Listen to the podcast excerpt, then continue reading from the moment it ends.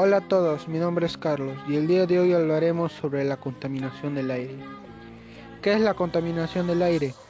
Es una mezcla de partículas sólidas y gases en el aire, las cuales son emitidos por los automóviles, los compuestos químicos de la fábrica, el polvo y el polen. ¿Cuáles son las causas de la contaminación del aire? Las principales causas de este fenómeno son los gases emitidos por las unidades del parque automotor, los gases y polvos generados por las industrias pesqueras, mineras, metalúrgicas, entre otros, los cuales encontramos la quema de desechos y otros hábitos nocivos de la población, etc. ¿Cuáles son las consecuencias de la contaminación del aire? Las consecuencias de la contaminación del aire puede afectar permanentemente sobre la salud por ejemplo, el envejecimiento acelerado de los pulmones y la pérdida de capacidad pulmonar. ¿A qué se refiere eso con la pérdida de capacidad pulmonar? O sea, la menos función pulmonar. Y esto ocurre en enfermedades como el asma, la bronquitis, el enfisema y posiblemente el cáncer. Para ello planteé las siguientes propuestas recomendables que les pueda servir ventilar la casa y limpiar el aire.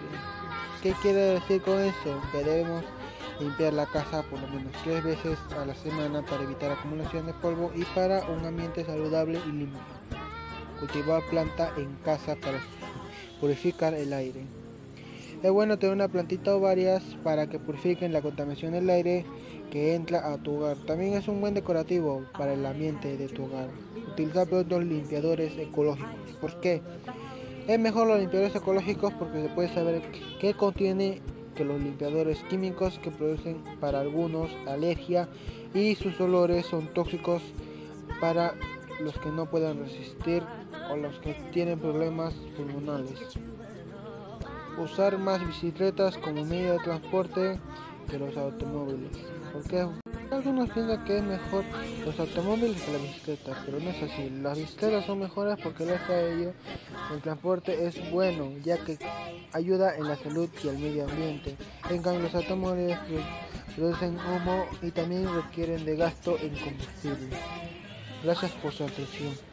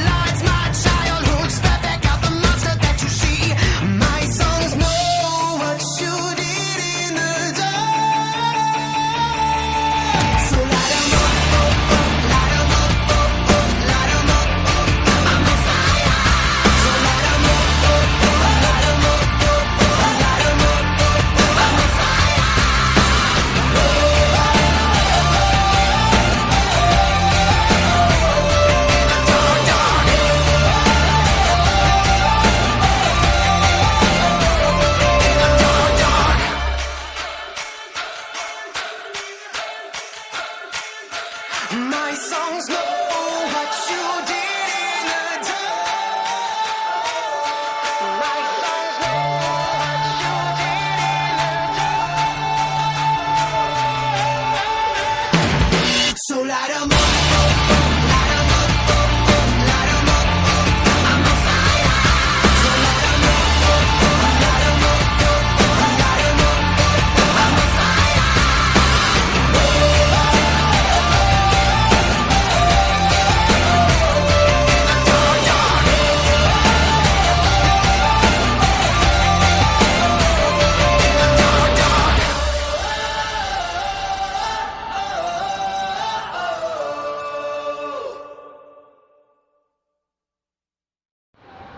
Paz y bien con todos, les saluda Velázquez Fuentes Carlos y están escuchando Una vida larga se obtiene estando saludable.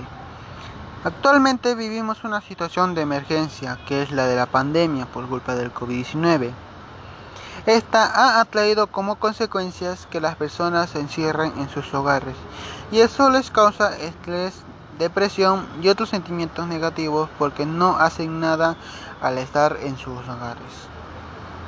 Ante esta situación es importante conocer acerca de cómo tenemos un estilo de vida saludable.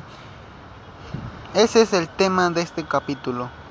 en esta oportunidad conocerás las maneras de tener una mejor vida, que es comiendo saludable y fortaleciéndonos físicamente. Primero debemos conocer cómo nuestro cuerpo obtiene la energía que requerimos. Esta energía se origina por medio de los alimentos que uno consume.